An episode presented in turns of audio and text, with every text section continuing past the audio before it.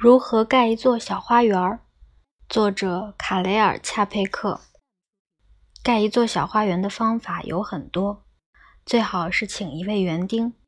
园丁会在你那里种上各种各样的小木棍、藤条和小扫帚。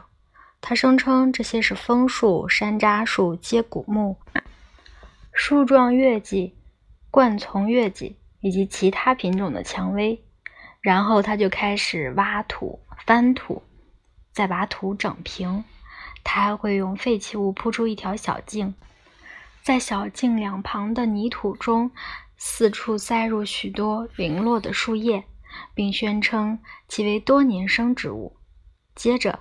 他开始为种植草坪而播撒草种，包括英国的黑麦草、剪骨蝇、狼尾草、狗尾草和猫尾草。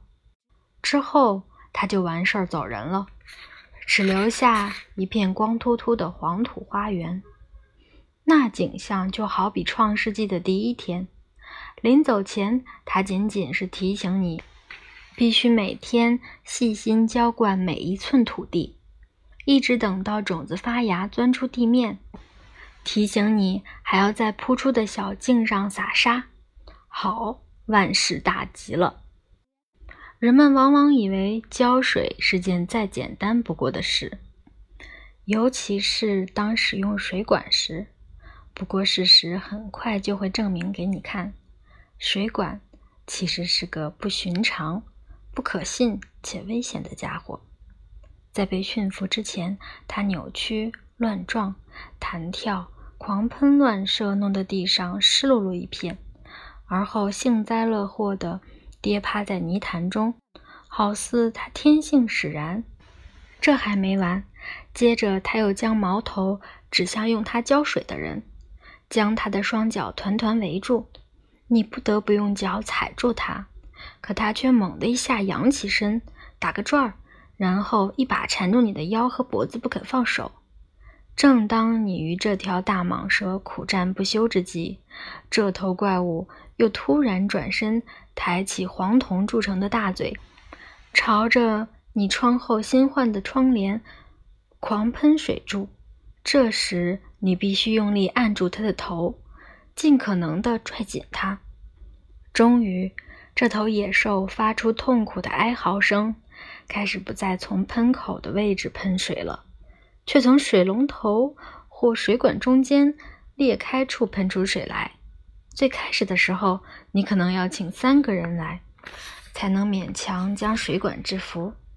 等他们从战场离开时，全身从耳朵往下满是污泥浊水。至于花园里，则一边水漫如泳池，一边土旱似戈壁。如果你每天这般折腾，那么两周后，本该长出的草坪的地方就会被杂草覆满。何以最优质的草坪草种子会长成最狂野茂盛的杂草呢？只能说，这就是大自然的奥秘。或许我们改种野草种子的话，说不定能得到理想的草坪。等到了第三周，你的花园会被各种藤蔓杂草吞没。它们不但四处蔓延，而且将根深深扎入地下。如果你想将它们彻底铲除，就必须将它们连根带土拔出来。这点恰好印证了：越是惹人生厌的事物，生命力就越是顽强。在此期间，碎石小径里。不知参见了什么鬼东西，居然变成了滑溜溜的粘土，这真是不可想象。不论如何，必须将草坪里的杂草连根除净。在你一遍遍努力除草的同时，脚后跟的土地仍不见有草坪草长出，还是和创世纪的第一天时一样，光秃秃一片黄土。凑近仔细看的话，似乎有一两小撮像是绿梅，又像是一口气就会吹散的绒毛一样的东西，零零星星的点缀在泥土上。毫无疑问，这就是你朝思暮想的草坪草。你兴奋地踮起脚尖，围着它打转，为它驱赶讨厌的麻雀。正当你目不转睛地盯着地面上这几株小草看得入神时，花园中的醋栗和草标子已经悄悄地长出了第一片嫩叶。一切都是在悄无声息间发生的。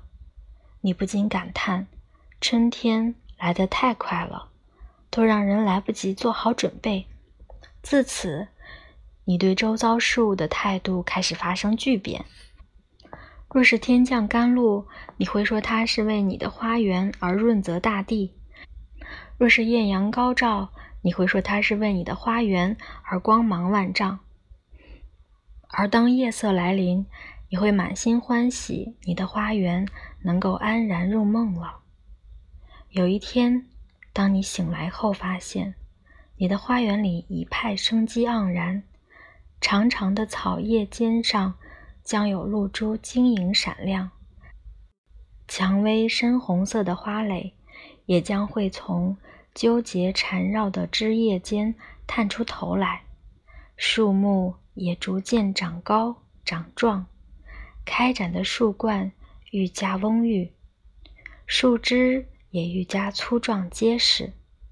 树荫底下湿气弥漫，等到那时，你再也不会记得当初那片。毫不起眼、光秃秃的黄土地，那第一撮轻飘的若有若无的小草，那第一枚从春寒中苏醒过来的幼芽，那个曾经泥泞不堪的可怜园子，那座你期待许久的美丽花园，终于盖好了。嗯，好极了。